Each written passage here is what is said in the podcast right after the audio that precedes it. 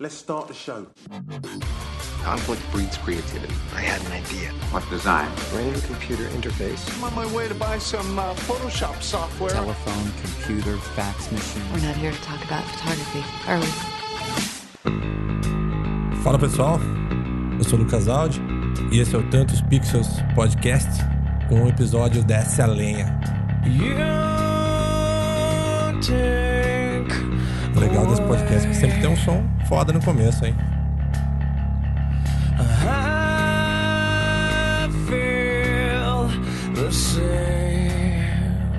Tenho aqui comigo no Skype meu amigo Pedro Ivo. E aí, Pedro, beleza? Olá pessoal, tudo bem? Eu sou o Pedro Ivo, fotógrafo de casamento, e é um grande prazer, uma honra estar participando de mais esse episódio dos Tantos Pixels com o nosso grande amigo e parceiro aí, Lucas Alves. É, galera, esse episódio promete ser um tanto polêmico, mesmo porque chegou a nossa hora de desabafar, de descer a lenha no que a gente quiser. E para isso foi interessante uma ideia que eu resgatei de um tempo atrás. Eu vou contar essa história depois, que é de ter a participação de várias pessoas, coletar opiniões de várias pessoas. Eu fiz isso através do WhatsApp para falar, desabafar e também deixar aí possíveis soluções para alguns percalços que a gente tem na carreira. Eu acredito que isso vai ser muito útil tanto para os profissionais quanto para as pessoas que contratam. As pessoas têm que se ligar no que esses profissionais pensam. O que acontece? Como seria legal trabalhar com eles? Isso pode fazer muita diferença. E para nós que trabalhamos nesse ramo, pode compartilhar nossas dores, quem sabe aprender um pouco com soluções dos outros.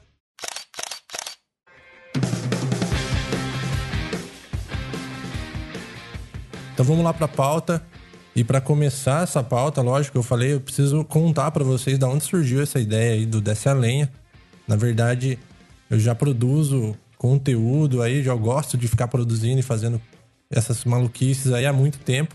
Então, sei lá, acho que uns 10 anos atrás, eu e mais alguns amigos, tínhamos aí um, um canal, um canal no YouTube, uma página e um site de notícias de rock, chamava Rock Now. Então era bem legal, cara. A gente produzia de tudo. E, e, certa vez a gente inventou de levar a câmera dentro de um evento, colocar um microfone no meio do local ali, na, na área externa, né, nos intervalos das bandas, e, e, fazer assim, ó, galera, vocês podem falar à vontade o que vocês quiserem criticar da cena rock, deixar o microfone aberto para vocês. Isso foi tão legal, cara, funcionou tão bem. E, nossa, foi muito engraçado e trouxe opiniões, assim, Algumas muito engraçadas, outras muito bem fundamentadas. E foi uma experiência muito legal. Mas o triste é que a gente acabou perdendo esse canal no YouTube, perdendo conteúdo. E hoje não tem nenhum rastro disso. Mas eu me lembrei disso algum tempo atrás. E aí eu falei, caramba, né? Podcast pode é, reviver um pouco de, dessa história aí, do desabafo, da participação do, do pessoal, dar um pouco também de espaço para o pessoal poder participar e trocar essas opiniões e experiências. Então é isso que a gente vai trazer aqui. Tem uma outra questão interessante, né? Que eu eu estava conversando aí com o Pedro esses tempos atrás e o Pedro ele criou um grupo de WhatsApp onde reunimos ali vários filmmakers, fotógrafos, profissionais da área para discutir assuntos é, diversos, mais diversos, né? Desde dúvidas, é, indicações ou até desabafos, que é esse o caso. E aí eu falei, puta, cara, vou chamar o Pedro para participar disso e também jogar o convite pro pessoal do grupo e outros fotógrafos que eu conheço. É legal também saber um pouco de você, Pedro. Fala um pouco de você e dessa ideia do grupo pra gente. Então, Lucas, a ideia inicial do grupo é reunir realmente a galera, os profissionais da nossa região aqui. É, a princípio, é, eu, a gente convidou os amigos aqui da, da cidade, fez um grupo tal, pra gente trocar, é, trocar figurinha mesmo sobre, sobre, sobre, a profissão. E questão de, de equipamento, de, de frila, e algo que eu vi que era, era muito positivo, porque em qualquer área, é, os profissionais eles ficam meio com medo, com receio de, de, de, conversar com o mesmo profissional da sua área, achando aquela, aquele negócio tipo, ah, é concorrência tal, eu não falo com ele e tal sendo que você ser amigo dos seus concorrentes é, é muito mais vantajoso, traz muito mais, muito mais vantagem do que, do que desvantagem. Então eu criei o grupo, convidei os amigos mais próximos, e esse grupo foi expandindo para a região toda aqui. Hoje a gente conta com quase 120 profissionais de, de fotografia e, e, filme e imagem no geral, né? Tem até designers de álbum. O grupo ele tem já quase dois anos, em 2016, no meio do ano de 2016, a gente já está em 2018, meio vai fazer dois anos agora, no finalzinho de, de julho. E é um grupo que é super movimentado desde o início, toda semana tem a galera trocando ideia, é, desde os assuntos polêmicos no nosso meio da fotografia, mas o mais legal é a ajuda. Todo mundo dá para todo mundo lá em questão de dúvidas sobre equipamento, em questão de, de vender algum equipamento também. Nossa, rola muito transação. Legal, galera, tem uma lente aqui, tô vendendo tal, outro já se interessa ali. E é muito bacana isso. Eu acho que todo, todo mundo percebe que tem essa, essa, essa ajuda de todo mundo. E eu acho que a, a ideia do grupo assim foi alcançada com sucesso e tá lá. Acho que todo mundo que tá no grupo, eles podem, podem confirmar isso. A galera ah, gente, surgiu um imprevisto com o meu freela aqui, não vou poder. E antigamente eu sentia essa necessidade, pô, tem uma, uma lente, uma lente para vender aqui, nossa, eu preciso de alguém para me ajudar assim rápido e tal. E aí a, a, solução que eu tinha na época era postar no Face, chamar algum amigo e tal. E muitas vezes você nem conhece tantos fotógrafos na região, por mais que, que as redes sociais hoje em dia tá, tá para todo mundo ver aí e tal, mas é de ter o contato imediato na hora assim, você quase nunca nunca consegue. E o WhatsApp é algo que as pessoas estão o tempo inteiro ali com o celular, elas têm a opção de ligação, então é, essa aproximação é muito rápida. É, já teve casos lá no grupo lá de a pessoa falou assim, ó, oh, gente, o meu freela passou mal, aconteceu um imprevisto com ele, com a família dele, ele não vai poder ir, e daqui a pouco eu tenho um casamento, preciso de um freela, e o cara conseguiu através do grupo. É, então rola muito isso, essa ajuda. Isso que é o interessante do grupo. E voltando para para o tema, para a pauta do, do nosso podcast, é, rola muito, né? Esses assuntos mais polêmicos, assim, internamente no grupo lá. De vez em quando surge alguém lá, oh, aconteceu isso, isso, isso no meu casamento e não foi legal, tal, o que vocês acham? E a gente vai trocar uma ideia sobre isso hoje. Legal, é até o pessoal aí que ficar interessado, né? O pessoal fala, nossa, que legal. Como que eu faço para participar disso? Mas esse grupo eu vejo que é mais voltado para a região do interior paulista, da região de Campinas, Mogi Guaçu, Mogi Mirim, Circuito das Águas, é isso aí? Isso, a gente tem bastante. É, no geral, é, é, a gente fez uma enquete uma vez lá de onde a galera era, e é realmente dessa região mesmo, Baixa Mogiana e região de Campinas. Ah, perfeito. Então é o seguinte, eu vou deixar o link dos nossos contatos aqui na descrição desse episódio. Aí quem for da, da, dessa região e tiver interesse em participar, manda aí um recado pra gente a gente conversa lá e adiciona. É isso? É isso. A questão da região, a gente pensou mais no caso da, da, da necessidade de freela, de equipamento e tal, mas está aberto também para outras pessoas de outras cidades, outros estados mais longe participar sim. É legal. A gente só deixou, deixou uma, uma preferência pela região aqui de Campinas da Baixa Mogiana nessa questão do presencial, sabe? Eu preciso de um freela para daqui a pouco, tem equipamento para venda aqui, pô, posso testar? É, tem a questão, por exemplo, você, Lucas, oferece é, calibragem de monitores para a galera. Então isso é muito legal, que é uma necessidade que todo mundo tem e nem todo mundo acha talvez viável ter um calibrador ali só para calibrar de vez em quando e pagar uma grana alta e, a, a, adquirir conhecimento disso também. Então é nessa questão de, de serviços assim a gente pensou em manter o grupo mais presencial na região aqui. Então e aí, o que, que você pode me dizer também um pouquinho sobre o seu trabalho, cara? Como que você está hoje? Está fazendo casamentos? Como que é a pegada? Eu, desde o início, desde quando eu comecei a fotografar, é, como eu fotografei um ano num estúdio e fazendo casamento junto também, e desde o início eu comecei a estudar algumas coisas sobre é, carreira, marketing e tal, eu sempre ouvia que eu, até hoje, né, em qualquer profissão, acho que isso é válido, você ter o foco em uma coisa só. Então, desde o início, o meu foco sempre foi casamento. Eu faço vários trabalhos diferentes, mas o que eu divulgo, o que eu gosto de fazer, o que eu mostro, o que eu estudo, o que eu. É, a base que eu criei para minha carreira foi a fotografia de casamentos, realmente. Legal, cara, legal. Aí você tá atuando na região aí de Itapira, de, do interior de Campinas também, é isso? Sim, sim. Eu nasci e cresci em Itapira e comecei a minha carreira aí também, né? E tô até hoje trabalhando né, nessa região. Recentemente mudei agora para Jaguariúna, mas eu continuo é, atendendo Itapira também e em toda a região de Campinas. Mesmo antes morando em Itapira, hoje com a internet, né, a gente não, não tá localizado num lugar só, graças a Deus. a gente tem possibilidade de fotografar em qualquer lugar do mundo. Legal, vamos direto para a pauta então agora. Vamos soltar aqui algumas opiniões aleatórias. O Pedro ainda não sabe quem falou, não sabe o que foi falado. Eu escutei porque eu recebi esses áudios. Tô ansioso. É, então vamos fazer isso aí. Vamos soltar o áudio e aí a gente vai comentar sobre isso. Quem sabe poder ajudar, complementar e trocar uma ideia. Beleza, bora.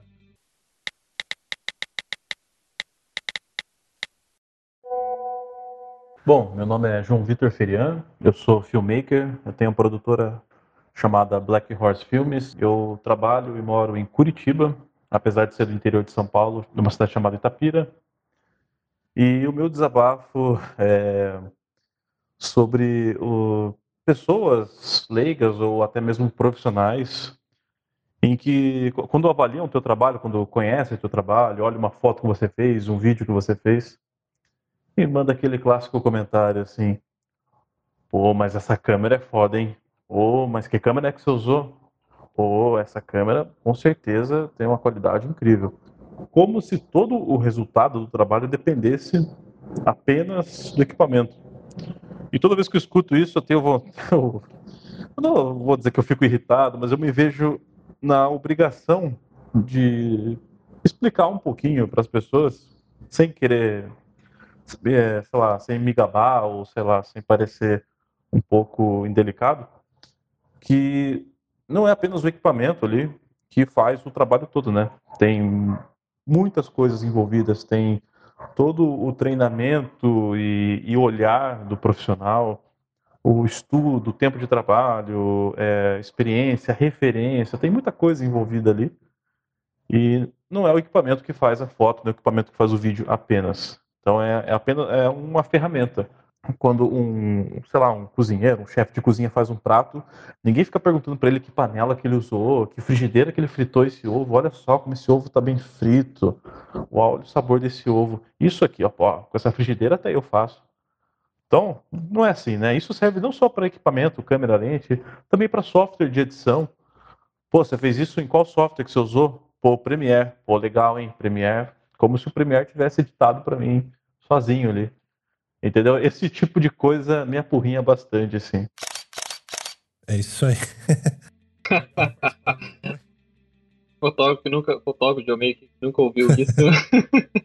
Se não ouviu, vai ouvir ainda, porque a gente, a gente ouve direto. E às vezes não é nem, não é nem intencional da pessoa, assim, ela fala na, na inocência e, e dela ser leiga realmente, né? Porque no Brasil a gente tem uma cultura assim de, de não valorizar muito que é serviço e o que é arte. A gente valoriza muito o que é produto, o que é palpável. Aí realmente o pessoal olha, se impressiona e dá valor para aquilo.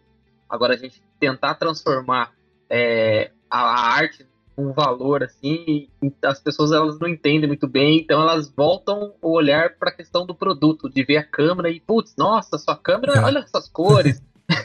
Eu já ouvi direto em ensaio, em casamento, a pessoa olha e fala, por mais que ela é, te contrata porque ela gostou da foto, sabe que é um profissional diferenciado, que outra pessoa leiga não conseguiria fazer, mas às vezes na, na inocência mesmo ela fala: Putz, ela essa câmera, como se o fato da foto ser boa foi só pelo seu. por você ter conseguido comprar aquela câmera. É, e sabe qual que é o pior, cara? Uma, uma situação interessante, complementando isso que ele falou, foi a minha transição, né, das DSLR para as mirrorless. Então, o que, que acontece? Eu tinha a minha 6D lá com uma acho que era 2405, não sei. E era um puta canhão, né? Era uma máquina relativamente grande, com uma lente grande. Então você ia nos lugares, os caras falavam, porra, puta câmera, né, cara? Puta, vai, vai sair com boas essas fotos aí, hein? Esse equipamento custou quanto? Nossa. E, e aí depois que eu migrei para as mirrorless, cara, acabou um pouco desse, desse papinho aí. Sendo que eu dei um upgrade aí de, de equipamento. Né? Eu investi mais, peguei equipamentos melhores. Mas aí já não tem essa percepção aí da, do tamanho da câmera, né? Que, é, que vai fazer a foto bonita. Novamente, na questão do, da cultura nossa, ter um valor muito agregado a coisa que é produto, que é palpável, que impressiona. Então, se a pessoa tem uma câmera grande, com uma lente grande, nossa, isso custou muito caro. Tá? É. e sendo que as mirrorless, elas custam hoje quase o dobro de uma DSLR de entrada. E, Exatamente. E é, é duas, três vezes menor. Mas agora, falando sobre o que a gente pode fazer, né? O que nós, profissionais, podemos fazer. Lógico que a gente não pode mudar o mundo. A gente só pode nos aprimorar e nos mudar, né? Não tem como mudar os outros nem o mundo. Então, acho que isso que ele falou é muito pertinente, né? A gente tem que educadamente é, falar, porque a informação é o que tem que ser transmitida, né? Tem que parar e falar mesmo, porque Eu, tirar essa percepção. Mas eu falava forma, valor. É, de uma Eu forma educada. Eu, eu passei por essa fase também de sair do, de, da DSLRs grandonas e tal. E hoje, hoje em dia eu voltei, né, para as DSLRs, mas eu passei um ano aí com a, com uma Fuji também, X Pro 2, bem pequenininha, com uma lente pequenininha. E eu passei também por algumas situações, a pessoa falou assim, nossa, que tamanho de câmera, ela é tão boa quanto as grandes. Aí eu falava o valor que eu paguei na câmera, a pessoa já tipo assim, nossa, então é fantástica mesmo, hein? Acabava assunto ali na hora. É, então, mas a questão Pra é não assim, ficar explicando questões técnicas e tal, e e prolongando o assunto, eu já tava de saco cheio, eu falava o valor da câmera, pronto, acabou. A pessoa já. a gente também não pode ir contra o mundo e sabendo que a gente está sendo julgado pelo que a gente apresenta, né? O, o que as pessoas enxergam, apesar de não ser a verdade, tem muito mais por trás disso, elas vão enxergar. Então, de alguma forma, a gente pode amenizar isso, talvez é, é, trabalhando de, de alguma forma no visual. Essas coisas também são importantes, é, falando de uma forma mais psicológica da coisa. Sabe? Quando você se veste de uma certa forma, você tá passando uma certa informação para as pessoas. Aquilo diz muito sobre Sim, você. tudo, tudo é válido. Linguagem corporal, Exatamente. postura, jeito de é, tom de voz que você fala. Isso. E aí, em relação a equipamento e outras coisas, realmente as pessoas podem ter uma impressão um pouco é, abaixo do que pode ser. Então, trocar essa ideia, passar essas informações para o cliente, olha, é um equipamento novo, olha que legal e tal. De alguma forma, para que isso se torne algo positivo. Que nem você falou, o simples fato de você conversar e falar do valor do equipamento ou mostrar o seu trabalho já resolveu a situação, mudou completamente a percepção do cliente, não é? Ah, no geral, quem faz esses questionamentos a respeito de, de equipamento, às vezes, por exemplo, no meu mercado que é casamento, às vezes é algum entusiasta gosta de câmera tal, até tem às vezes uma câmera profissional, semi-profissional na casa dele e tal, e aí, geralmente, quem faz comentários sobre equipamento, pô, equipamento grande, caro, ou pequeno, nananá, é, geralmente não conhece o trabalho. E, eh, os nossos noivos, as pessoas, os nossos clientes, né, eles não questionam o equipamento porque eles, eles foram atraídos pelo resultado do trabalho. Então, eles nem questionam o equipamento que você faz, nem, às vezes nem, nem, nem tem muita informação sobre isso, também nem, nem te pede informação sobre isso. Geralmente cola um tiozinho curioso ali do lado, e aí, que câmera é essa, o que faz tal. aí eu, eu, eu falo, explico certinho, nesse caso de, pô, quando eu fotografava de Fuji, equipamento pequeno, nossa, atraía muito curioso, algumas pessoas achavam que era câmera de filme e tal, para ela ter um visual meio retrozinho assim, mas eu, eu tinha paciência de explicar que eu, hoje em dia tá tudo diminuído. Eu fazia um comparativo com o celular. Falava assim, ó, lembra do celular grandão, tijolão tal, que agora é tudo fininho, pequenininho. Então, com as câmeras aconteceu mesmo. Eu sempre levava desse lado mais divertido, assim, trocar uma ideia, explicar algumas coisas técnicas. Falava que tinha menos capacidade, falava que era mais eletrônico agora do que mecânico, que as câmeras ainda têm uma tecnologia que usa muito tempo já e que funciona até hoje, mas hoje tem uma nova tecnologia que é tudo menorzinho e tal. Aí você fazia esse comparativo com celular e tal, e mostrava alguma coisinha pra pessoa ali, a pessoa já, oh, pô, que legal, não conhecia, não sabia. Falei, é, realmente, a gente tá experimentando e tal, estão curtindo, o resultado é muito bom, às vezes até melhor do que, do que as câmeras grandes e tal. Então você consegue levar de um jeito assim, você não vai soar meio tipo arrogante e tal, e você vai fazer um comparativo assim no nível de conversa dele, assim, porque às vezes pessoa- o cara não é especialista também, não sabe muitas vezes as nomenclaturas que a gente usa no nosso mercado, mirrorless, DSLR, é, e vários outros termos técnicos, assim. Então eu faço um comparativo, assim, bem, bem básico, assim, aí a pessoa já saca, pô, que legal, que bacana, e às vezes o assunto morre ali. Mas ainda dos dois, dos dois, dos dois lados ainda tem, tanto do equipamento grande, que a pessoa se impressiona, tanto do equipamento pequeno, que a pessoa às vezes olha meio torto e julga um pouquinho. É. Legal, cara. eu eu lembro até de um relato de um fotógrafo bem famoso aqui na região, coitado. Ele faleceu agora recentemente, em 2016, 2017, se não me engano. O Righetti. Tem um caso dele, que ele também estava com Fuji, uma pequenininha no casamento, e a noiva questionou ele. Pô, você vai fotografar meu casamento com isso e tal? É. E ele foi um, do- um dos pioneiros que começou a usar, assim, a experimentar Fuji. Tanto que era uma X100S, alguma coisa assim, um dos primeiros modelos da Fuji, de 2012, 2013, se não me engano, um bom tempo atrás já. Bom, vamos escutar mais um áudio aí.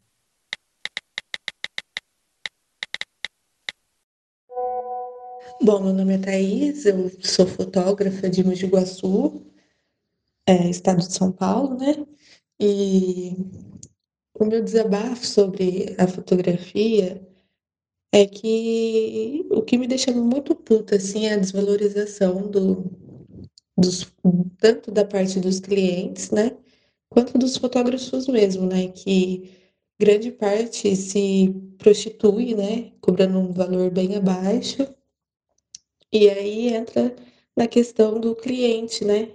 Ah, mas fulano cobra mais barato, não sei o quê. Você pode cobrir o valor? É... Isso tudo por culpa dos fotógrafos mesmo, né? De uma grande maioria que compra uma câmera e já acha que é fotógrafo, né? Que é só jogar no automático, né? E apertar o botão, né? Muita gente acha que é assim, até os clientes, né? Então isso é muito foda, cara. O que me deixa muito puta é isso. Mas a gente vai levando, a gente vai buscando sempre o melhor. E devagarinho a gente vai chegando lá, né? Espero que isso mude, difícil, né? Mas eu acho que esses fotógrafos que se acham fotógrafos e não são, não duram muito no mercado, né? Mas meu, a minha cabreiragem é essa, tá bom? Espero ter ajudado aí. Falou, tchau, tchau. Eu acho que ela resumiu bem aí no final da, do recado dela, porque a minha opinião também é essa. O mercado acaba é, atropelando os profissionais que não se valorizam, né? Que geralmente, se o cara não, não respeita um pouco não, não valoriza o seu trabalho, ele acaba, ele acaba ficando para trás, porque não, não, não, a conta não fecha, né? Não tem como. Geralmente a, a fotografia, assim, nos últimos anos, com a popularização e da, das câmeras digitais e fácil acesso, assim, até financeiramente, é, a fotografia ela se tornou uma profissão de glamour, que as pessoas, nossa, pô, que legal ser fotógrafo, tá nas festas, faz sair na praia, faz sair na montanha, tá em todo lugar, viajando e tal. E ela acha que a profissão da fotografia se resume a apenas comprar uma câmera e começar a oferecer os, os serviços e tal. Só que quando ela descobre que tem que fazer, nossa, é, fotografar é, é 5% de todo o processo do seu, do seu trabalho, da sua carreira, aí as pessoas começam a, a sentir na pele que não, não, a conta não bate, que é preciso de, de muito outro conhecimento que não está se resumindo só ao ato de saber mexer na câmera. Aí alguns acabam ficando pelo caminho. E essa questão da, da desvalorização da fotografia, nossa, é um assunto que a gente debate e vai debater sempre, sempre, sempre, porque vai estar tá sempre, até a, a, a, cultura mudar, assim, né, de que ser fotógrafo não é só ter uma câmera, é, vai demorar um pouquinho, principalmente para um país que é tão carente de, de ter a cultura da arte, sabe? De arte no Brasil não ser valorizada, as pessoas achar um absurdo pagar, sei lá, tantos mil reais em uma fotografia, por exemplo. Não é uma situação fácil quando a gente vê, se vê perdendo orçamentos por um valor a preço de banana, mas eu acho que a gente tem que aprender também a falar não e a confiar no nosso trabalho, porque esse cliente que vai e contrata um negócio muito barato, geralmente é proporcional à qualidade que ele recebe. Normalmente no mercado, hoje em dia, tá tudo tão competitivo que realmente você vai pagar barato o negócio, você vai ter proporcional à qualidade daquilo e depois acaba voltando atrás, cara. Eu tenho muitas situações aqui que eu atendo clientes e eu acabo perdendo orçamento, mas dois, três meses depois eles estão de volta. Eles estão de volta e pedindo outro orçamento e fechando. Porque eles sabem, uma forma de você posicionar no mercado é você colocar corretamente seu valor, cobrar o que é justo, e essa pessoa vai ter essa percepção de valor. Vai voltar, né? Ela errou naquela, naquela ocasião, ela vai falar, porra, eu preciso de uma coisa melhor e eu vou pagar por isso porque vale a pena, senão eu vou cair do cavalo de novo. Acaba acontecendo muito isso. É tudo questão de posicionamento do fotógrafo também, como ele posicionou a marca dele, para que público ele posicionou e principalmente é, o que a fotografia representa na vida dele. É só um hobby que ele vive de outra coisa e usa a fotografia para ganhar um extra? Ou é realmente a profissão dele, é a vida dele que está tá em, tá em risco ali, é o pão da, da, da mesa dele? Então tem muita gente que a fotografia é, é uma forma de, de, de, É uma terapia realmente, como um hobby, né? Mas aí às vezes a pessoa, pô, enxerga uma oportunidade de, de ser um, um ganho extra ali. Não, não tô dizendo que tá errado, sabe? Mas muitas vezes, para ela, ela tá mais é, é, concentrada em levar a fotografia como um hobby é, monetizado, tentar explicar é, melhor, de uma maneira mais, é, mais fácil de entender. Às vezes ela não vive da fotografia, ela não está afim de, de administrar uma empresa, ela não está afim de, de levar um negócio a sério para viver só daquilo, é mais um extra. Então ela vai cobrar um valor simbólico muitas vezes para valer a pena, sei lá, apenas para o equipamento dela, para as coisas que ela vai gastar com fotografia. Muitas vezes cobra até um valor abaixo, porque ela não vive daquilo. Da parte do profissional que acaba cedendo um pouco pelo aperto, pela, pela situação, ele acaba percebendo que não vai valer a pena. E da parte de quem contrata, é a mesma coisa. Ele vai depois perceber que não valeu a pena, não é verdade? Então, confia, né? Confia no seu taco, confia na vida e vambora. Exatamente. Se você tiver disciplina e foco e falar assim, meu, eu quero viver de fotografia, eu quero fazer isso da minha profissão, eu quero que meu trabalho seja, seja valorizado, é, é legal fazer uma autocrítica e uma autoanálise do seu trabalho e lutar cada dia mais para você melhorar o seu trabalho, né? E, e mostrar para o mundo o seu trabalho e valorizar cada vez mais. Falar, isso é uma profissão, eu sei o quanto eu ralo, eu sei o quanto eu estudo, eu sei o quanto, quantas horas eu dedico nisso por dia, eu dedico minha vida, eu me abdico de momento com família, momento com laz, é, de lazer. Então a minha fotografia tem que ser valorizada, eu também tenho sonhos. Esses, esses tempos atrás, quando eu fiz uma reflexão sobre, sobre a profissão, assim, e chega uma hora que você fica meio, meio puto mesmo, você fala assim, pô, é, quando a pessoa ela enxerga, sei lá, uma profissão dessas mais sérias, assim, digamos, um advogado, médico, Aí o cara acha legal, acha bacana. Pô, esse médico estudou tantos anos para isso, ele conquistou isso, ele merece. Nossa, esse advogado estudou tanto. Pra... E a gente? A gente também estuda, a gente também é, merece ser levado a sério, ser levado uma profissão a sério. Então, acho que quem quer realmente dar o sangue, se dedicar, tem que valorizar e tem que colocar na cabeça do seu cliente que a fotografia é uma profissão como qualquer outra e às vezes, muitas vezes até de, de mais responsabilidade do que do, do, que, do, que, outras profissões, não menosprezando nenhuma profissão, só estou fazendo um comparativo assim de, de valorização que a gente não tem. Então, sabe por que, que o, um fotógrafo ele não merece ter um, um, um trabalho valorizado, ganhe bem? Eu acho super é válido essa, essa questão da, da, valorização e a gente tem que lutar realmente com, com unhas e dentes e mostrar para o mundo que o nosso trabalho tem que ser valorizado, tem que ser bem pago, porque a gente também tem sonho, a gente tem, tem conta para pagar, a gente vive disso e tem que ser. É um negócio que tem que ser levado a sério. Vamos lá, mais uma opinião aqui no gatilho.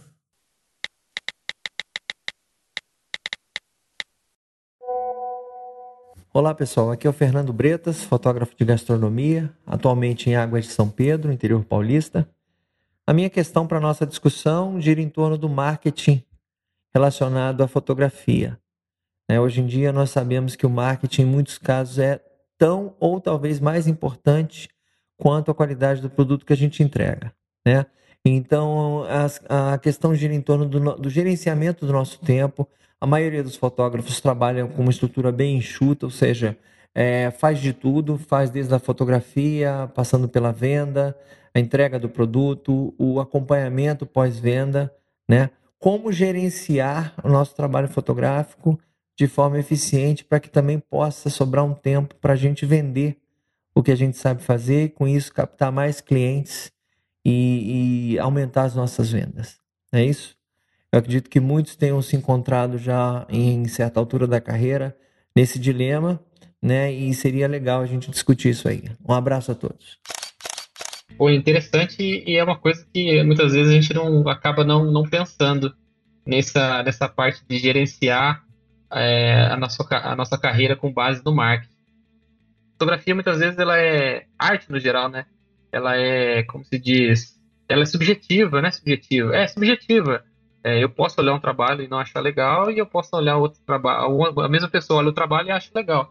E eu, comparando com, com alguns fotógrafos que eu admiro e tal, eu vejo é, algumas empresas que vendem o triplo, quadro de uma pessoa que tem um trabalho bem mais legal mas porque essa pessoa tem um marketing muito forte. Assim. E assim, uma das coisas que ele tocou aí, uma das coisas que ele falou, eu acredito que seja também sobre algumas estratégias que, que nós profissionais dessa área podemos aderir para poder ter um pouco mais de tempo investido no marketing. Por exemplo, algumas coisas podem ser delegadas, alguns serviços podem ser terceirizados, porque a gente tem que fazer algo para que sobre, para que a gente tenha energia para investir um pouco, para cuidar e enxergar esse lance do marketing, não é verdade? Cara, isso é muito legal e é uma das coisas que eu mais estou estudando nos últimos tempos, que é o, o, seu gerenciamento de tempo e seu fluxo de trabalho. Eu sou um cara que é muito difícil delegar alguma coisa, porque eu gosto de, de ter tudo sob o meu controle.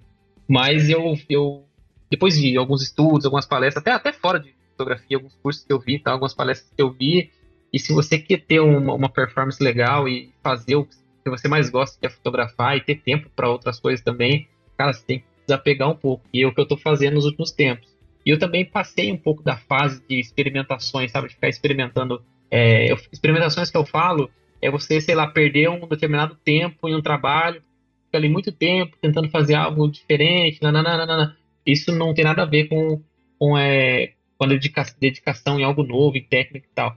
Eu falo assim, é, eu cheguei no ponto de já ter o meu fluxo de trabalho bem controladinho, das cores que eu uso, a velocidade que eu faço medição, isso hoje em dia ele já está bem redondinho. Então, eu estou maximizando o, o, máximo esse tempo para que eu consiga maximizando a performance no, no, tempo de edição, no tempo de entrega, para que eu consiga ter tempo para fazer as, as, outras coisas. Porque não tinha uma época que eu pensei comigo, eu fiz as contas de, das horas que eu trabalho, de quanto que eu dedico em cada de determinada área da, da minha fotografia, porque parece que é pouco, né? Só fotografar o casamento, editar e vender, não, mas é quando você começa a esmiuçar e detalhar as coisas que você faz dentro do seu fluxo de trabalho, meu, fotografar, você fotografa 10% do tempo. Aí você fica no computador de segunda a sexta, de 10 a 12 horas por dia. Aí você para e pensa, pô, quanto desse tempo foi dedicado a eu vender mais? Quanto desse tempo foi dedicado a, a fazer a minha empresa crescer, a minha marca ter uma, uma visibilidade maior? E quando você para para pensar, você está fazendo algo que está ajudando em 0% a isso. Você fica da segunda a sexta na frente de um computador editando, editando, editando, e você fez ali o que lá, duas, três horinhas só, somadas nessa, nessa semana toda de marketing, que foi postar um casamento no site, postar uma foto no Face, postar uma foto no Instagram, e isso é muito pouco perto tempo que você passa fazendo algo que é necessário, logicamente é necessário você ter uma edição legal, é necessário você ter entregar um trabalho bem elaborado e bem feito seu cliente, mas você tem que ter isso tudo é num fluxo bem rápido, qualidade e, e, e dedicar um tempo é, um, bem maior para você fazer o, o, seu o seu marketing, você fazer a sua marca. Então eu estou estudando muito sobre o fluxo de trabalho para eu conseguir chegar num, num ponto de, de conseguir entregar um trabalho na mesma quantidade, na mesma qualidade né, que, eu, que eu entrego, mas de uma maneira mais rápida.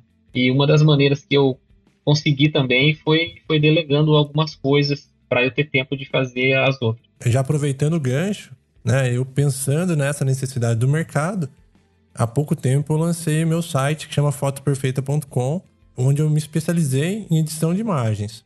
Muitos dos fotógrafos às vezes se deparam com um pedido mais ousado ou mais avançado sobre alguma imagem. Então eu preciso trocar o fundo daquela imagem, resolver um problema que aquela imagem apresenta, então, é, é, esse tipo de recurso é interessante, porque de vez de você ficar perdendo horas e se matando, você pode terceirizar esse, esse trabalho específico, resolver o seu problema de forma fácil, rápida e viável, e pronto, cara, e segue, e segue o caminho com, com uma entrega rápida e boa. Então eu tô aí Exatamente. para ajudar aí o pessoal a fazer esse tipo de parada, assim como eu contrato serviços de outras pessoas para me ajudar. Às vezes eu me deparo aqui com uma necessidade de pegar um elemento em 3D. Mas eu não vou me aventurar em perder horas estudando, por mais simples que seja aquele objeto, que eu possa fazer até dentro do Photoshop, que ele tem recurso 3D hoje. Mas não, eu vou falar, cara, quanto você me cobra para desenvolver esse molde aqui em 3D que eu vou utilizar na minha composição? Então, assim como eu contrato esse serviço, eu acho muito legal delegar esse tipo de coisa, contar com essa ajuda e resolver a, a sua missão com o cliente. Exatamente, isso é excelente eu até falo por mim mesmo, é, uma imagem ou outra, eu até gosto de eu mesmo editar, porque às vezes eu faço a foto pensando já nessa edição. Com o tempo, é, por mais que eu goste de fazer isso, acaba ficando bastante e, e eu acabo fazendo, a, a, talvez até meio que, que, desmotivado por ser maçante. Então, às vezes, você fica receoso de passar para uma outra pessoa é, sem nem mesmo saber que ela vai fazer com uma dedicação, às vezes, até melhor que a sua e a expertise dela também. é, eu sou muito leigo em, em, em alguns programas de, de, edição, por exemplo, um Photoshop mais avançado, eu sou leigo, eu não vou ter o conhecimento que você teve e adquiriu até o certificado da Adobe para poder estar tá, tá oferecendo esse serviço. Então, é, não tem por que ter receio de, de, terceirizar. Eu desapeguei totalmente do, dessa questão que eu tinha, desse egoísmo de não, eu tenho que ter, eu tenho que editar todas as imagens, eu tenho que ver todas as imagens, todas as imagens têm que passar por minha supervisão. Logicamente que elas passam por mim, mas não nessa questão de eu ter o controle sobre toda a edição, porque eu quero dedicar, eu quero tirar esses 90% que eu fico do tempo que eu fico na frente do computador editando foto, e eu tô perdendo muito, a minha empresa está perdendo muito comigo fazendo isso, ao invés de estar na frente da empresa mesmo administrando, vendendo, fazendo marketing, outras coisas. É verdade. E o atendimento, acho que é ponto crucial hoje, que tem a falha, a grande falha do mercado eu vejo com o atendimento. Então fica a dica aí, meu, caprichem no atendimento, gastem energia no seu atendimento, na sua imagem e que, que vai valer muito a pena, vai fazer toda a diferença no, no seu resultado. Fora que dormir, né? É. Dormir é, é, é, muito dormir é bom e dormir com a cabeça tranquila que você tá com os trabalhos dentro do prazo e que você vai tempo, vai ter tempo de fazer as coisas que te dão mais prazer, é muito gostoso. É, já dizia o Steve Jobs, né? Faça o que você é bom e delegue o resto. Então é, também é muito válido. É, exatamente. Não dá pra gente abraçar o mundo. Ninguém vai ser perfeito em tudo, ninguém vai conseguir fazer tudo bom. Então se concentre naquilo que você sabe fazer melhor e delegue o resto e testa e faça testes, você vai ver como, como é, uma, é um alívio você dividir o trabalho e você ter tempo. Nossa, é, é o único recurso que eu acho que não, não volta mais. Né? Foi, já era, acabou e não, não tem como correr atrás. É, tem uma frase muito legal que eu, eu, eu leio sempre, porque eu tenho uma extensão do meu Chrome que chama Kill News Feed. Ele faz. Ele bloqueia sua timeline do Facebook e ao invés de aparecer aquela timeline, aparece frases motivacionais. Então, uma das frases que sempre aparece lá, aparece assim: Tempo é mais valioso que dinheiro, porque você pode conseguir mais dinheiro. Mas tempo você não consegue mais. Uma vez gasto, já era. Com certeza. Então, galera, estuda um jeito de fazer um fluxo de trabalho bem enxuto, automatizado no máximo. Hoje em dia eu, descobri vários programas de automatizações, coisas que eu precisava de fazer é, manualmente. Hoje eu automatizei várias coisas, post no Instagram, automatizei alguns programas, algumas coisas de programas de edição tal. E a gente tem a tecnologia cada vez mais barata, cada vez mais acessível Basta aí algumas horinhas de, de estudo, umas horinhas de dedicação, de busca, que você vai chegar num ponto ideal de, de ter um fluxo redondinho e, e, que você consiga ter tempo aí, não só para trabalhar, né, para não, não ter tempo extra só para trabalhar, mas pensar no tempo extra para fazer algo que você que você gosta. É, tem uma frase muito legal também, essa eu acho que eu, eu vou conseguir lembrar inteira. É, a fotografia ela começa para gente como um hobby. E quando ela vira profissão, o hobby deixa de existir. Porque você acaba não levando a câmera para nenhum lugar, você acaba nem fotografando mais o dia a dia, coisa que quando você comprou sua câmera pela primeira vez, você ficava lá fotografando florzinha, fotografando bonequinho, e era muito prazeroso, era muito gostoso essa fase de descobrimento. E depois que ela vira profissão, vira um negócio, e você tem que fazer um monte de função, um monte de coisas dentro da sua empresa, a fotografia ela acaba ficando de lado, o seu astral também com a fotografia ele acaba não, não sendo mais aquele negócio empolgante, acaba ficando maçante, acaba virando rotina, e se acaba, muitas vezes tem pessoas que acabam é, se frustrando com a fotografia por conta de, de um negócio tomar uma proporção tão grande dentro de, um, de algo que era para ser tão prazeroso e acaba ficando um negócio chato de fazer. Pô, eu não quero mais ver câmera na minha frente, eu não quero ver mais fotografia na minha frente. Então, tenta equilibrar as coisas. Acho que equilíbrio é a palavra certa. Ter um fluxo de trabalho enxuto, equilibrado, com um negócio também, com tempo para você se dedicar ao negócio maior do que o tempo que você passa editando, você passa ali, entre aspas, perdendo tempo, né? O seu tempo como, como administrador da sua empresa é muito mais valioso do que o seu tempo como editor da sua empresa. Ah, e tem um, livro bem bacana também que eu, que eu li e é bem curtinho, bem, bem fácil de, de ler, que chama A Única Coisa. O foco pode trazer resultados extraordinários para sua vida. Ele basicamente é, fala para você concentrar em uma única coisa de cada vez e fazer e otimizar o tempo que você faz cada coisa. Você criar um, um, um QG assim dentro da atividade, cortar a conexão com o mundo, para você se dedicar somente àquilo e fazer ela com a máxima performance, com a máxima com a máxima qualidade e resultado no menor tempo possível. Tem até questão de da alimentação, tem várias coisas que ele, que ele fala para você criar uma rotina de produtividade máxima. Isso, nossa, me ajudou muito assim a, a deixar a minha, a minha empresa mais produtiva e tá me ajudando, né? Porque era uma das necessidades que eu precisava muito e esse ano aqui eu tô bem focado nessa questão. Eu tenho esse livro, cara. Vermelhinho, capa vermelha, escrito em branco, né? É, esse exatamente, é esse mesmo. É muito bom. E tem, tem um outro que é mais relacionado a finanças, mas também é bem legal, que chama Trabalhe 4 horas por semana. Que o, título não, não, tem muito a ver, assim, é maravilhoso, né? Só trabalhar 4 horas por semana. Tim Ferriss, mas né? Ele, é, exatamente, ele dá umas, dá umas dicas a respeito de, de, de produtividade também. É bom, cara. Eu tô, eu tô escutando esses livros via dois aplicativos. Tem o U-Book, que eu, um deles eu falei num outro podcast de insights, que é o 12 Minutos, não sei se você já conhece, tem o U-Book. E o Book. E na verdade, o, o 12 Minutos é um, é um resumão, né? As palavras, as, os conceitos-chave de um livro passado na faixa de 12 minutos, de 10 a 20 minutos.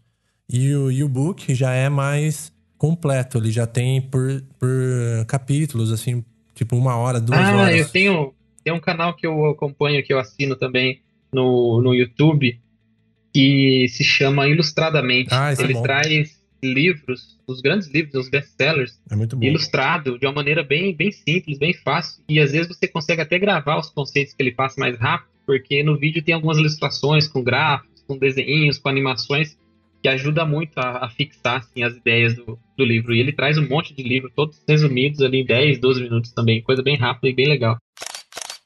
Vamos lá, mais uma dica aqui, mais uma participação.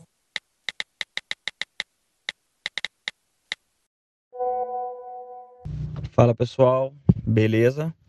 Meu nome é Rodrigo, eu sou da Santo Rei Filmes, uma produtora aqui de Mogi Guaçu. E uma das coisas que acho que a maioria vai falar, que é unânime, que são os convidados entrarem no corredor durante as entradas da noiva, principalmente dos pajens, que são aqueles pais babões, né? Mas enfim, é, tem uma coisa que eu acho que, que é um pouco mais. Eu fico um pouco mais incomodado do que isso. É, o pessoal confunde a gente da filmagem com, com fotógrafo. Lógico, a gente trabalha com as, com as, com as mirrorless, né? Então, é óbvio que as pessoas vão olhar uma câmera fotográfica, vão falar, me tira uma foto minha. E algumas pessoas não entendem que eu não tiro a foto. E eles acham que eu estou fazendo de mau grado. Falei, pessoal, a câmera não tira foto, as lentes são manuais, ela está programada para tirar, para fazer vídeo. Daí a gente já recebeu várias reações, pessoas que ficam, ah, beleza, então filma eu, a pessoa que vira as, costas, as costas e sai. Então a gente teve bastante reação.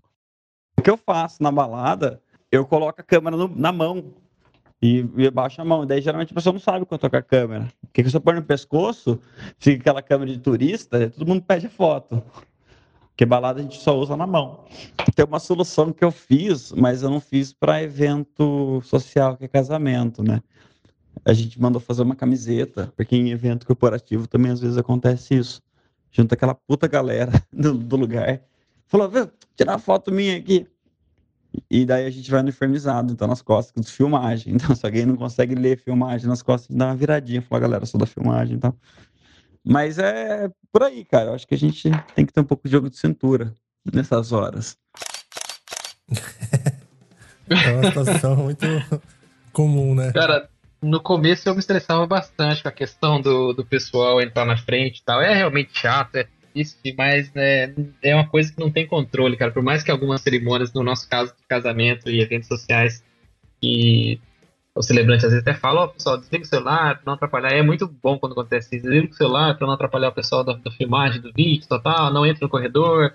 Alguns noivos também que não querem essa galerinha chata, eles colocam alguns recadinhos num quadrinho, olha, nosso fotógrafo, tananá, desliga o celular, curte o casamento, nada. Mas por mais que tenha tudo isso, cara, sempre vai ter uma tiazinha ali, um tiozinho que vai entrar na frente do corredor, que vai atrapalhar um pouquinho. Eu, uma coisa que eu fiquei mais tranquilo também, eu, logicamente, quando eu sento com os noivos na reunião antes do casamento, eu sempre falo pra gente, é, passa um recadinho lá, o pessoal não entrar na frente, tal, tal. Tento conscientizar os noivos, dar essas dicas pros noivos. Até, até mostro as, as plaquinhas que o pessoal acaba fazendo, falo para dar um toque no, no cerimonial, no, no, celebrante do casamento também para ele dar um toque e tal. A gente consegue ter algumas ferramentas para ajudar os noivos, que é uma ajuda para eles, né? Nenhum noivo vai querer a foto dele entrando lá ou da noiva entrando com aquele monte de mão, aquele monte de celular na frente. Eles também não querem isso, não é chatice do fotógrafo, ah, fotógrafo não gosta tal. Não é isso. Mas tem algumas formas da gente tentar tentar fazer né, fazer uma, um, um jogo de cintura ali para que não saia do controle. E também eu coloquei também, né, a gente tem que se proteger também, eu coloquei uma cláusula no meu contrato também que se acaso alguém entrar na frente e eu perder essa foto, eu tô isento de culpa porque não é uma, uma coisa externa que aconteceu. Ele está posicionado ali, foco travado, enquadramento certinho, pá, entra a tiazinha na frente, se atrapalha, às vezes na frente de um, de um de um, de um pai da noiva, mas você perde uma foto dessa e nem é culpa sua, você não pode arcar com essa responsabilidade também. Então tem uma cláusula bem bonitinha lá que me protege disso também. Se alguém quiser depois, me dá um toque que eu mando ela certinho lá, copio, colo do contrato e mando para você. É uma boa dica, hein? Isso aí é importante. E novamente, né? Eu acho que se todos se conscientizarem um pouquinho e usar essas dicas, meu, né? Tanto na cerimônia, no convite, em vários momentos aí conseguir transmitir esse recado, porque muitas vezes, né, cara, tem pessoas que, né, inocentemente, tiazinhas e tal, que não tem noção do que vai atrapalhar, né? Não adianta a gente também ficar putíssimo com elas, cara, aqui porque elas não têm noção. Então, quanto mais informação for passada de uma forma eficiente, menos vai ocorrer esse, esse tipo de, de percalço aí. Mas é fazer ah, o quê, né? E a galera do vídeo, em relação a, a ser confundido com fotógrafo, tem uma dica bem, bem básica aí. Já vai dar certíssimo, viu, gente? Pode falar. É só vocês é, voltar para aquelas câmeras de ombro. é brincadeira.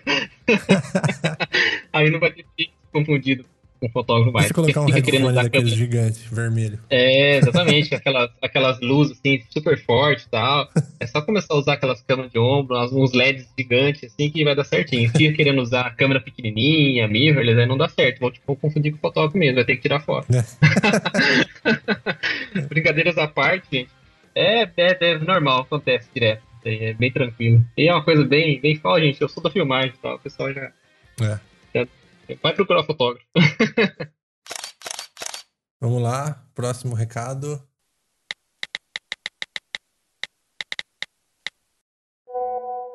Fala Lucas, fala pessoal do Tantos Pixels, beleza? Mandar minha contribuição aqui pro Desce a Lenha. Eu vou dar um toque aí pra galera que já tá muito mais tempo na caminhada do que eu que estou começando agora. Sou Luiz Valim, aqui de Mojimirim. E, meu, vamos valorizar o trabalho, galera. Para de ficar dando foto de graça. E de graça que eu digo, não é não cobrar pelo ensaio, não. É dar foto, todas as fotos do ensaio, dar foto, aquela quantidade enorme de fotos por um valor baixo. Porque se a gente não valorizar o trabalho da gente, que é uma arte, não vai ser o cliente que vai valorizar e nem quem está admirando o trabalho. Então vamos começar a valorizar, vamos começar a ser artista de fato e não só vendedor de foto. Porque nosso trabalho começa muito antes de fechar um contrato e termina muito depois de entregar as fotos para o cliente. Porque a gente tem toda a preparação, todo o estudo, todas as edições para fazer, todo o custo, toda a responsabilidade. Então vamos começar a valorizar mais aí, parar de entregar aquela quantidade enorme de fotos, dar mais valor para cada foto do ensaio, fazer o cliente valorizar também cada foto, que isso vai contribuir cada vez mais para essa arte maravilhosa que é a fotografia. Abraço a todos aí, tamo junto. Eu achei interessante aí essa opinião do Luiz, cara, porque é realmente essa questão do volume de imagens, ela ela é pertinente para a gente discutir aqui. Realmente, eu acho que essa valorização da pessoa ter a segurança de, de, de repente, selecionar um pouco mais, ter um cuidado maior com as suas imagens e oferecer para o cliente aquela coisa mais refinada ou até, pelo menos, né, reduzir um, um pouco né, esse volume para não, não parecer que é um negócio que foi jogado, assim, né? Tô aqui te entregando mil, mil e quinhentas fotos, sei lá quantas, e sem o cuidado, o devido cuidado. Esse número é muito relativo em cada ocasião, mas o recado é: meu, capricha, entrega o melhor, faça um trabalho realmente dedicado e caprichado, que não há necessidade de um volume gigantesco, porque na minha opinião acho que acaba atrapalhando o cliente, ele não sabe o que fazer com aquilo, né? Ele fica perdido com, com o mundaréu de foto. Um pouco é, é um tem um pouquinho dos dois lados aí. Tem um pouco do lado do cliente, que muitas vezes ele entende que ter mais é mais vantajoso. Nossa, olha, o fotógrafo X me entrega tanto, por que, que você vai entregar só isso por um valor maior tal? E às vezes também tem um lado do, próprio fotógrafo de falar assim, putz, eu vou perder cliente só porque eu vou oferecer é, 50 fotos a menos. Ah, não, vou falar que eu ofereço mais e, e acabo que, para eu tentar ganhar o cliente nessa, nessa quantidade. Eu acho que não é, não é bem por aí. Eu acho que vai. vai tem essas duas visões, né? O lado do cliente, que ele enxerga como mais sendo melhor, e tem o lado do fotógrafo do medo de perder só por questão de quantidade. Porque quase todo mundo faz um valor muito superior ao do que entrega até porque a gente trabalha com construção de imagem. Mas vale também, de novo, de realmente valorizar o seu trabalho, explicar é, certinho para o cliente como funciona, é, entregar um material bem selecionado, realmente, como você disse, Lucas, do que um monte de fotos só por quantidade pela quantidade. É bem importante, assim, é, é, essa questão da, da quantidade versus qualidade, gente, porque muitas vezes você entregar um monte de foto para o cliente acaba até prejudicando as, as fotos mais legais assim, que você fez, por exemplo, no ensaio, sei lá. Muitas vezes as fotos boas, as realmente excelentes, ótimas, ela acaba se perdendo no meio de um monte de fotos medianas e o cliente acaba não enxergando essas fotos boas no meio. Então, se você fizer uma seleção realmente só das fotos mais interessantes e entregar só essas fotos interessantes, é, às vezes é até mais positivo do que você entregar um monte de foto apenas pela quantidade e pensando na questão de que você está entregando uma certa vantagem para o cliente, entregando só uma quantidade maior. Perfeito, cara. E a questão, de novo, do posicionamento. Eu trabalho justamente o inverso disso. Eu realmente entrego um volume menor de imagens nos meus trabalhos que eu vou fotografar, mas eu consigo posicionar com o cliente, eu tenho né, um, um jeito de, de, explicar, de atender com o cliente, que ele acaba entendendo que isso significa que, que ele vai ter mais qualidade, que ele vai ter mais atenção a cada imagem, e é isso que eu ofereço, e as pessoas acabam voltando justamente por causa disso. O legal também é, é depois de um determinado tempo, é, você vai saber o quanto de fotos legais vai render num determinado tempo de ensaio que você tem. Então, o que eu costumo fazer? Eu prometo uma quantidade bem menor do que, que eu vou entregar. Porque na hora que eu entrego, também não, não vou entregar, prometer 50 e entregar 200 fotos, não é isso. Porque, sei lá, eu, o pacote meu de ensaio de pré-casamento, eu, eu falo que fica por volta de 50 fotos. Umas duas horas e meia de ensaio. Eu acho uma quantidade bem legal, assim, que eu consigo entregar um material bem diversificado diferente. Mas eu acabo entregando 80, 90, 100 fotos.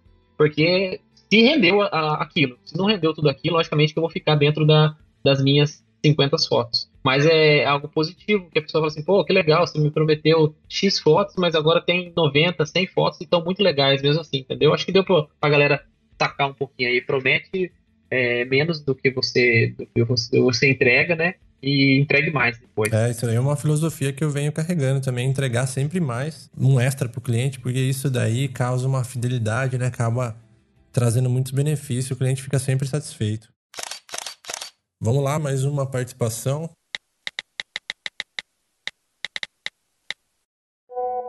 Oi, meu nome é Miriam Vilaronga, ou Mi Vila. Eu sou fotógrafa de bebês, recém-nascidos e de gestantes. E meu desabafo hoje aqui é para os meus amigos fotógrafos que às vezes tratam a gente com certo preconceito ou que não entendem o mérito de um bom ensaio de newborn. A fotografia de newborn é um conjunto de técnicas. Você precisa dominar a fotografia, né, a técnica de fotografar, as composições, precisa dominar muito bem a iluminação e também precisa ter muita técnica para cuidar dos bebês com segurança, porque eles são muito sensíveis. Além disso, você precisa ter todo um tato especial para lidar com a família, que está passando por um momento intenso, né, da chegada de um bebê. Então é preciso ter bastante paciência e carinho mesmo para cuidar de todos os detalhes. O que eu vejo muitas vezes e que me deixa um pouco triste é, fotógrafos muito bons de casamento, de poxa, fotógrafos que um dia eu ainda vou querer ser igual, porque são fantásticos.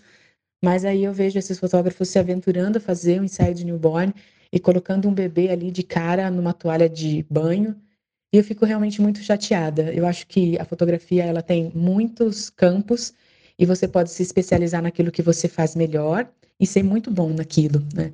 Então, é, se você quer fazer um trabalho para atender aquele cliente que já é seu faz tempo, não diga que você faz um trabalho de newborn. Ofereça para o cliente, de repente, um, um trabalho de lifestyle e lança sobre a rotina daquela família um olhar diferente e artístico, entrega um bom trabalho, faça fotos extraordinárias daquilo que é ordinário na vida de uma família, por exemplo, é, a hora do banho, a hora de trocar fralda, a hora da amamentação. Vá para casa do cliente e entregue fotos show de bola, arrebente. Mas se você quiser fazer newborn, se dedique. Faça cursos, compre bons acessórios e faça um trabalho bem feito, porque do lado de cá tem bastante gente que parece que ganha muito dinheiro, mas não ganha, porque também investe bastante para fazer um bom trabalho. Tem espaço para todo mundo, é só encontrar aonde você se dá melhor e fazer um bom trabalho. Valeu! Cara, isso que eu considero um, um desabafo, uma crítica bem fundamentada, uma crítica construtiva, porque ela traz uma situação e, e ela traz também uma sugestão muito legal, uma dica de solução, de alternativa, muito válido. Nossa, gente, perfeito depoimento da Mi. Se, se, se, tem uma área da fotografia que deveria ser super, é, supervisionada por, por algum órgão é a fotografia de newborn, porque a responsabilidade disso daí, gente, é gigantesca. É um negócio de, de vida ou morte, assim, realmente. Você está lidando ali com uma, uma, vida frágil ainda e tem muita coisa que essa criança pode estar tá exposta e é muitas vezes o, nem o fotógrafo ele, ele sabe as condições que ele está colocando essa criança. Então, é, não, é uma fotografia que, tipo assim, é um, não tem como brincar nessa fotografia, não tem como entrar amador. Você vai ter que estudar, assim, muito, muito, muito. Não só fotografia. Acho que fotografia é o mais básico que você vai estudar da fotografia do newborn. Você vai estudar muito mais coisas, até em questão de, de, de, de medicina, assim, de posicionamento da criança, conhecer o, o corpo do, do, do, bebê, assim, procurar uh, um especialista, uma pediatra, procurar um tetra, qualquer coisa relacionada e a, a saúde do bebê e a fotografia nessa, nessa área aí, a fotografia acho que é o, o que a pessoa menos precisa se preocupar, porque o, o estudo ele, ele, é constante, a técnica ela é até, é até básica e simples, mas é uma área de fotografia que, gente, quem for entrar nisso, não tem como entrar amador, não tem como entrar fazendo teste, não tem como fazer é, teste uma vida, sabe? Tem que entrar já muito bem profissional nisso daí. Tem que estar tá focado Perfeita, nesse segmento. Exatamente. Perfeito as, as colocações da, da minha aí. A galera acha que, ah, eu sou fotógrafo, eu arrebento no, no casamento, eu vou ganhar uma grana extra com, com o newborn. Não, gente, não, não é assim. São mercados totalmente diferentes. O jeito de lidar é totalmente diferente. Quando as pessoas falam para mim se eu faço newborn, eu falo, não, eu sou, eu sou, sou, sou lido com pessoas que andam, fala, que come sozinho. Que... Mas isso é interessante porque aí vem a força do coletivo, cara. Aí a gente pode usar e falar assim: meu, eu conheço ali uma profissional excelente que é tal pessoa. É tão legal você indicar um colega profissional que ele é realmente bom, especializado naquilo. Com certeza, cara, ele vai devolver o favor. E você cria uma cultura, um, um ecossistema de, de, de coletivo de ajuda que funciona. Exatamente, as pessoas às vezes ficam com tanto medo, tipo, nossa, eu vou perder essa família porque a outra fotógrafa vai fazer o, o newborn da criança e depois ela vai, não vai me chamar mais Não, gente, não é assim que funciona. Não, não, não é assim que funciona. É, indica alguém realmente especializado, mas não arrisca se você não tiver o conhecimento adequado. E geralmente quem faz newborn só faz isso porque é um negócio de dedicação extrema, assim, de cuidado, coisa que leva horas. Tem ensaio de newborn que leva um dia inteiro, assim, para sair, para ficar pronto. A gente tem um, um contato um profissional que a gente consegue trocar uma ideia, que ela é especializada nisso, que é a Silvia Mello, e a gente vê o, acompanhou já várias vezes o, quanto que é essa carreira é, tem que ser levada a sério e é muita coisa, gente. Nossa, não, não tem como brincar. É um assunto muito sério e uh, até fugiu do, do tema de ser mais, mais divertido, mas não tem como falar de uma coisa tão séria como fotografia é, de newborn. Esse lance da fotografia ser só um parte do processo. Eu também, né, que eu, eu trabalho com retoque, de imagens, com build, com esse tipo de coisa. E o que eu tenho estudado na maior parte do meu tempo nesses últimos meses não foi Photoshop, não foi técnicas de filtro nem nada. Eu tô estudando é, anatomia. Eu tô estudando, eu tô tendo aulas com maquiadoras. Eu tô estudando microexpressões faciais, esse tipo de coisa que eu preciso aprender.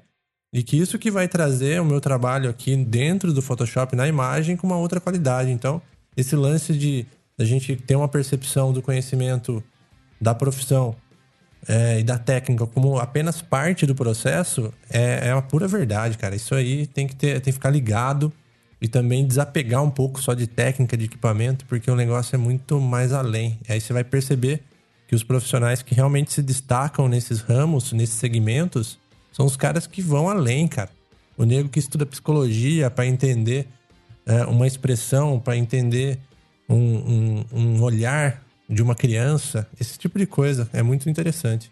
É o que eu sempre digo, às vezes vem alguma pessoa, oh, Pedro, essa câmera tal, mas é muito difícil mexer. Fala, gente, é, a parte técnica da fotografia, ela é, é, bem básica, assim.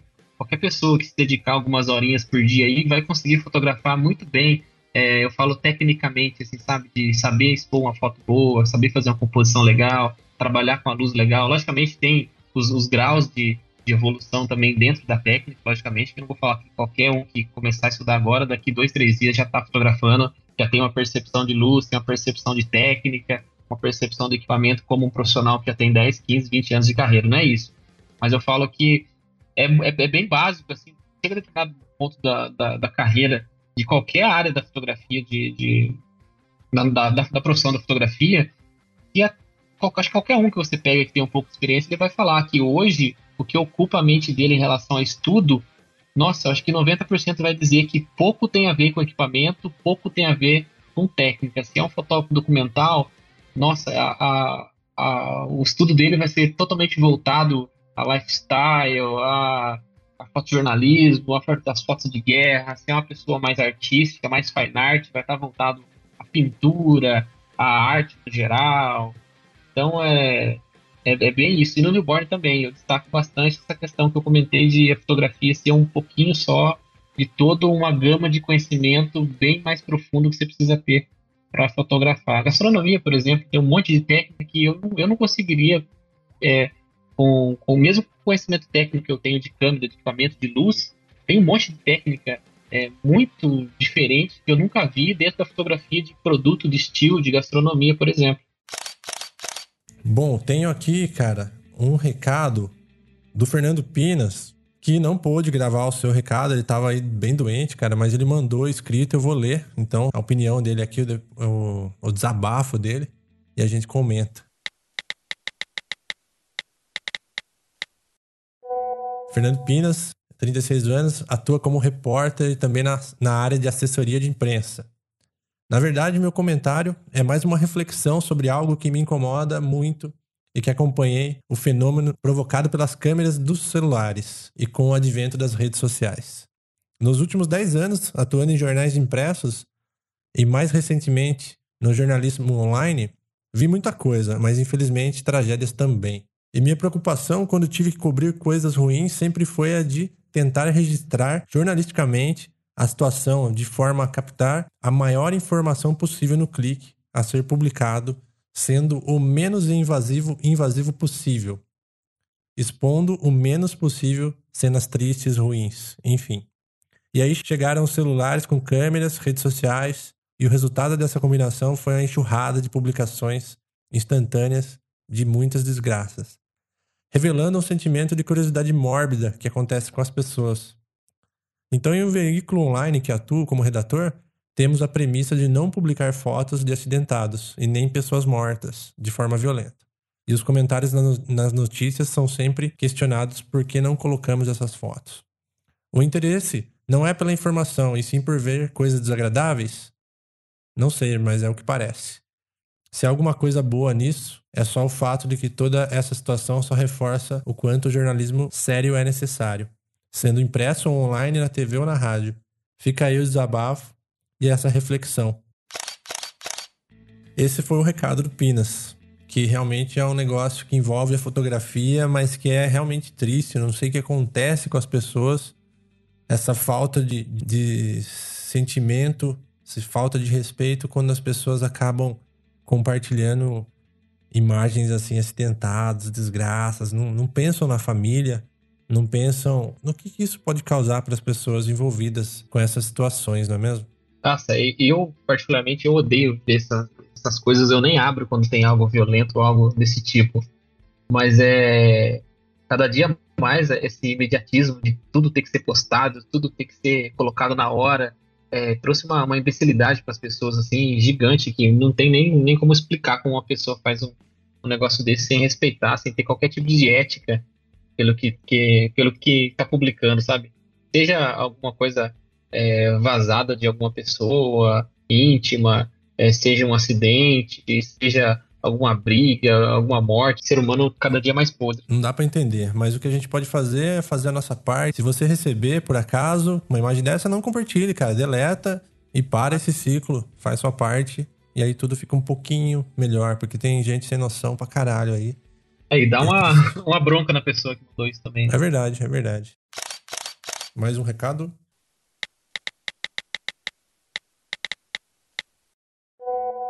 Olá, meu nome é Erika Dalbello, eu sou fotógrafa, instrutora de Lightroom, moro em Itu, interior de São Paulo. E, bom, primeiro, obrigada pelo convite para participar desse quadro. O que me deixa é, pé da vida na, na minha área, né, na, na, parte de fotografia realmente, é um pouco a, a questão do, da intervenção do, do, do mobile no, nos eventos, né?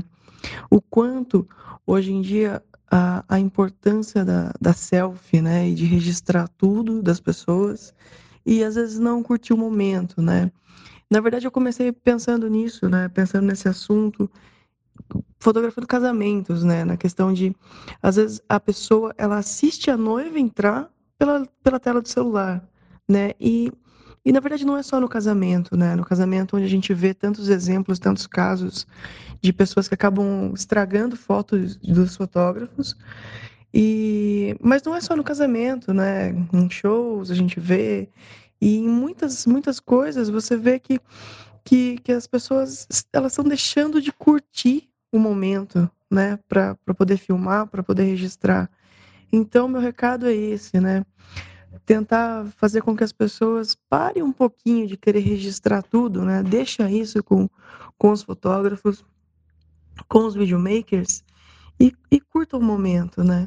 É, soluções para isso, eu acho que é, eu já vi que, casais, né, que colocam no convite esse pedido, né?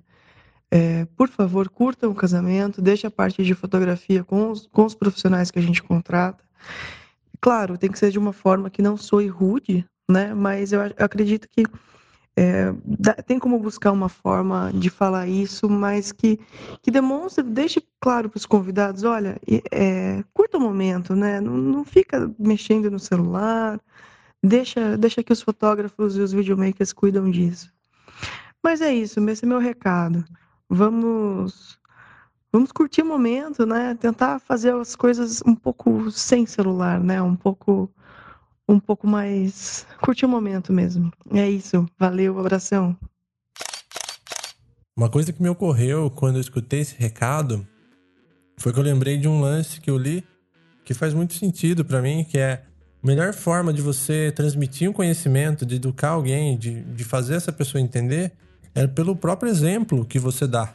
Então, às vezes, a pessoa absorve muito mais observando um comportamento alheio que acaba que não sei, cara. Essa tecnologia hoje parece que é como se fosse um vírus, né? Se um pega, outro pega, outro pega, outro pega e todo mundo se comporta daquela forma.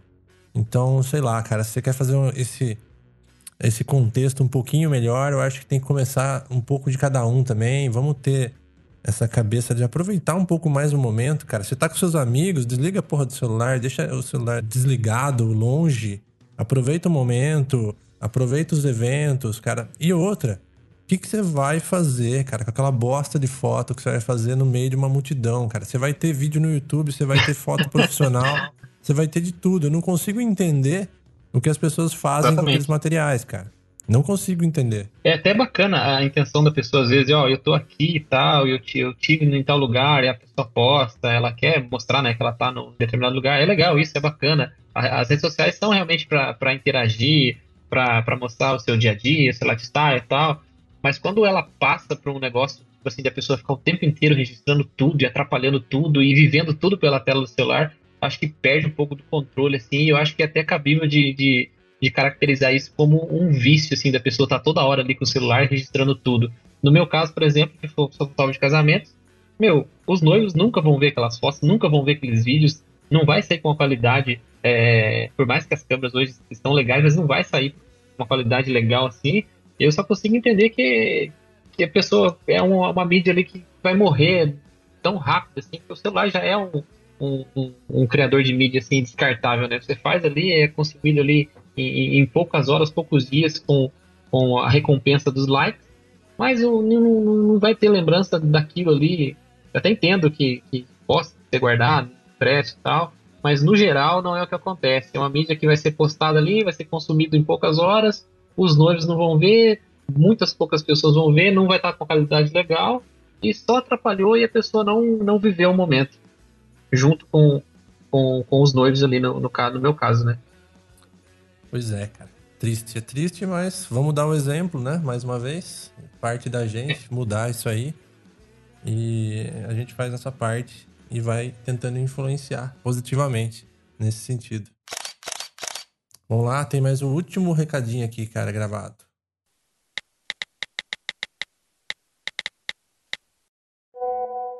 Meu nome é Gilson Cardoso, eu sou fotógrafo de Mogi Guaçu.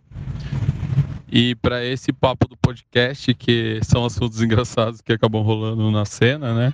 No meu caso, um dos é pessoal pedir foto, posada, a gente vai na disposição, né? Aí você faz a foto o melhor que você pode, né? E se não tiver bom, tudo bem. Aí a pessoa te fala, tá horrível essa foto. Aí eu pergunto, quer que tira outra? Quer deixar quieto? Aí a pessoa não tira outra. Você tira umas 10, 15 fotos a mais, faz um book da pessoa. Aí chega no final, ela, ela olha para você e fala: essa foto tá horrível mas posta. Aí eu pergunto, mas pode postar? Você tá falando que não tá boa? Pode postar. Passado o evento, a pessoa vai lá, pega a foto na página, não contribui, sabe? Tipo, não dá nenhum retorno pra página, pega a foto, publica no perfil dela e posta falando bem pra caramba da foto. Ai, tá louco, né? Caramba, hein? Isso, isso é muito interessante, porque eu tenho a minha, o meu desabafo tem muito a ver com o que ele falou. É muito triste quando o trabalho, primeiro que não é reconhecido ali, a pessoa é folgada, né? Tudo bem. Mas a questão que eu quero dizer é sobre dar créditos. Isso é muito importante em qualquer profissão, ou seja, na verdade, isso é muito importante para qualquer pessoa. Um dos topos, assim, da, das pirâmides de necessidade humana é o reconhecimento. Todos queremos ser reconhecidos e ter o devido valor, né? É um dos princípios básicos. Mas é o seguinte: quando você faz algum trabalho, trabalha ou, ou utiliza uma imagem, cara, é preciso dar créditos. O meu desabafo é esse também. Porque no mínimo que você tem que fazer, cara, toma esse cuidado, às vezes não é nem intencional, mas coloca lá todo mundo que trabalhou naquele, naquela imagem quem foi a modelo, quem foi assistente, quem participou daquela produção. Principalmente quando o cara é o fotógrafo da imagem. Você vai postar ela, beleza, falou que não gostou, mas depois postou e ainda como perfil. Tá meio estranho aí, mas pelo menos cita o fotógrafo lá, indica a página dele, coloca um arroba, tal. Isso é muito importante, dar esse devido crédito. Com certeza. Tem até um caso recente, a gente já teve alguns casos recentes, que quando a pessoa ela usa dessa imagem para fim comercial, quem vai atrás disso daí juridicamente acaba sempre ganhando. É, um caso mais recente assim, que deu um, um, boom na mídia assim, foi de um, de um grafite que foi vinculado num comercial de carro. E o grafiteiro ele foi atrás dos direitos dele, conseguiu e ganhou isso daí. Então, gente, crédito não é, não é só um agradecimento formal ali, ah, eu preciso agradecer para. Pronto, não, é lei, é questão de lei de você usar uma imagem sem, sem autorização, sem crédito. E é, e é bacana também que você ajuda e dá um, um gás ali pro profissional que fez aquela foto, ajuda ele também. E não só para falando isso para o público, para qualquer pessoa que utilize imagem, mas entre nós profissionais da imagem, eu acho interessantíssimo ter esse cuidado de citar, cara, as pessoas que participaram da produção. Às vezes tem um colega seu que deu aquela super dica, cara, pra você fazer aquela parada. É tão legal citar o cara. Você pode ter certeza que se você cultivar esse tipo de atitude, você vai também receber de volta. Gratidão, exatamente. É, gratidão, cara. As coisas funcionam melhor dessa forma. Não adianta você também é, querer tomar todos os créditos. Às vezes não é nem intencional. Mas é importante essa, essa atitude de humildade, de, de lembrar do, do que foi feito e citar o máximo possível, cara. Dar os créditos às pessoas, fotógrafos profissionais ou não, que estão envolvidos naquela produção, naquele trabalho. E, e aí, cara, para fechar com chave de ouro aí, tem alguma coisa pessoal sua que você queira deixar pô, de desabafo aí?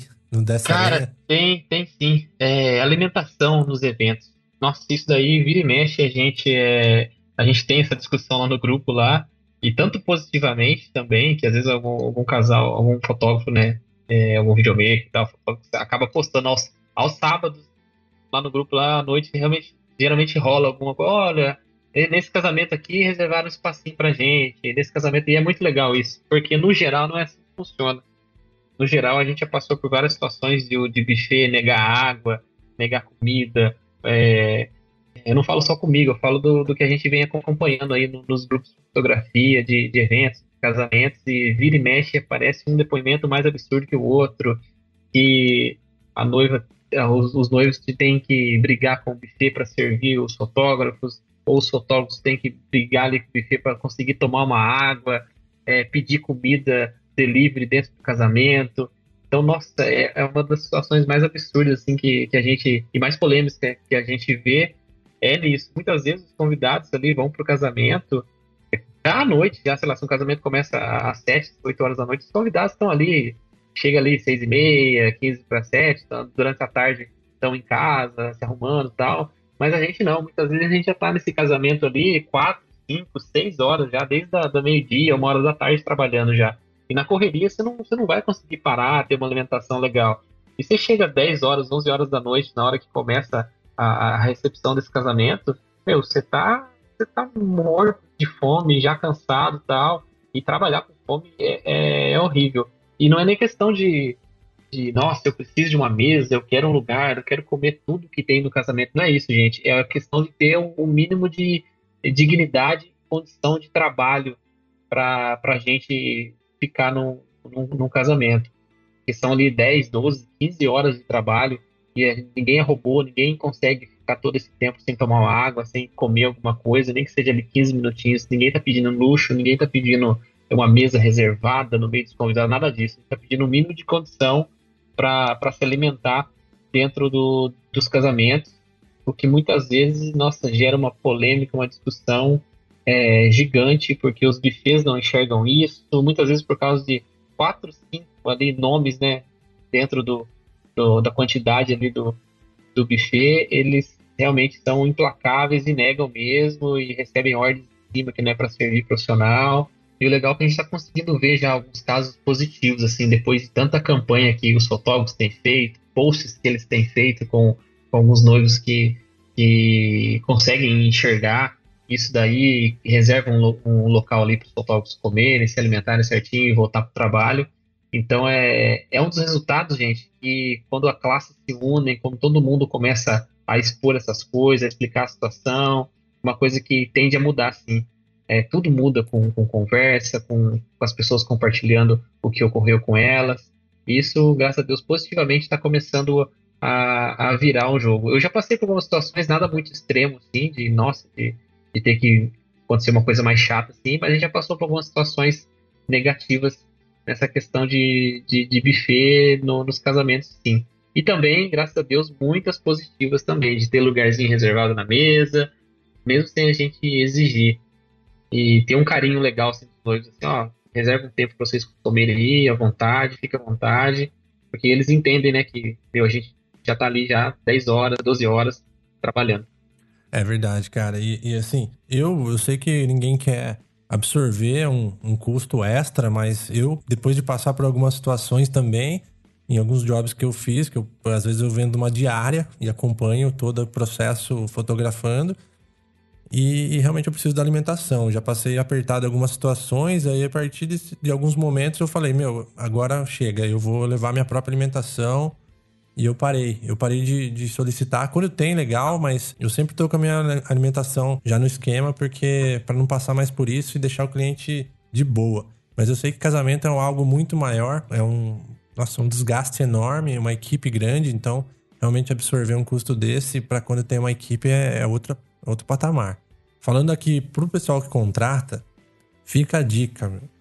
Você quer ver uma pessoa feliz, se alimenta essa pessoa, cara. Não tem jeito, cara. Exatamente. Quando acaba, cara, acaba a experiência, o cara pode morrer, cara, de trabalhar, mas se ele acabar com uma refeição digna, ele vai acabar feliz com um sorriso no rosto. Ou até se você alimentar ele durante o processo, ele vai ficar com um sorriso no rosto o trabalho inteiro, cara. Então, putz, é uma coisa que faz toda a diferença. Para quem tá contratando, toma esse cuidado que vai, nossa, você vai, você vai ter um profissional muito mais ativo e feliz no seu, no seu trabalho. Agora, para quem tá indo também, cara, trabalhar como nós, faz uma diferença absurda, né? Certeza.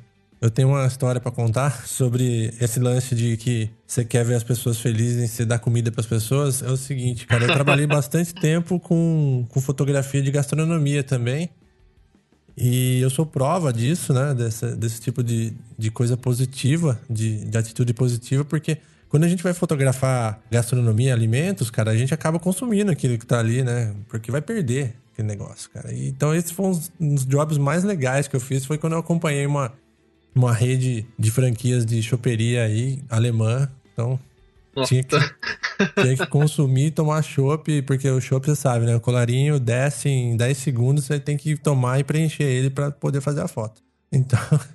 Só um tem que corrigir muito... depois a, o horizonte da foto que vai estar tá torto. É, vai estar tá Brincadeira.